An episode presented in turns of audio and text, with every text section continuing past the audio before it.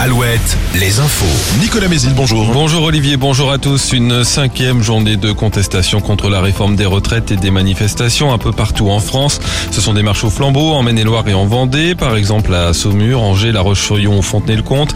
Euh, cortège plus classique à Château-Gontier, Mayenne et au Mans. Des perturbations essentiellement dans les transports, sur les rails, avec notamment la moitié des intercités et des TER en circulation.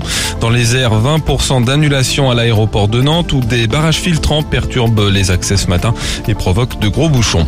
Euh, Le groupe mayennais Lactalis et la société laitière de Cran entendus aujourd'hui par le juge d'instruction en vue d'une possible mise en examen dans l'affaire du lait contaminé.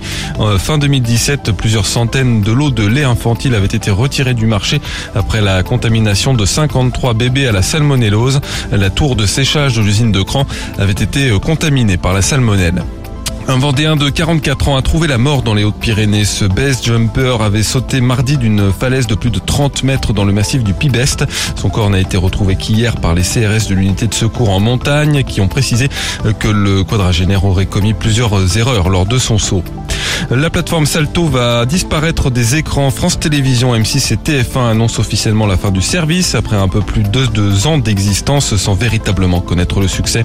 Le sort des abonnés et le calendrier d'arrêt seront bientôt fixés par un mandataire judiciaire. Page sportive, le foot, les 16e de finale de la Coupe Europa ce soir, de la Ligue Europa. Un adversaire de taille pour Nantes qui affronte la Juventus Turin en Italie. C'est à suivre à partir de 21h sur W9. L'équipe de France féminine, elle, démarre le tournoi de France par une victoire contre le Danemark 1-0 hier soir à Laval. Prochain match samedi à Angers contre l'Uruguay.